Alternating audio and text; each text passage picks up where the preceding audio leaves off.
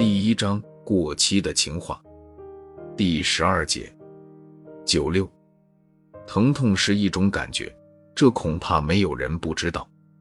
但是有谁知道疼痛亦是爱情的奴隶，并且任由爱情驱使鞭挞呢？九七，我盲目的以为时间能让我停止对你的想念，我盲目的以为时间能让我淡忘对你的爱恋。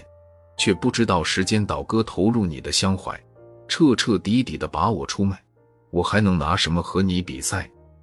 这场爱的淘汰赛，我一败再败，成了你的奴隶，却被你拿去拍卖。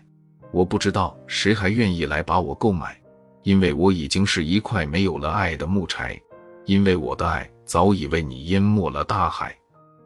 日日夜夜去灌溉我为你建造的城堡里的每一株花草。每一颗野菜。九八，我不知道这座城市的天空为什么老是下雨，难道是知道我爱你的伤痛，所以为我掉下一滴又一滴酸楚的眼泪，在这座城市的每一个角落。九九，有时候，眼泪并不是一个人痛失爱情的唯一殉葬品，也许这个人也会成为这份残缺的爱情的殉葬品。因为很多人在很多时候不容许爱情有残缺，其实大可不必。相反，我们应该懂得去接受、去欣赏爱情的残缺，因为那是一种美，并且实实在在的存在着。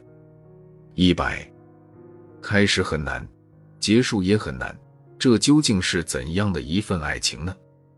或许这根本就不是爱情吧，又或许这只是爱情的仿制品吧。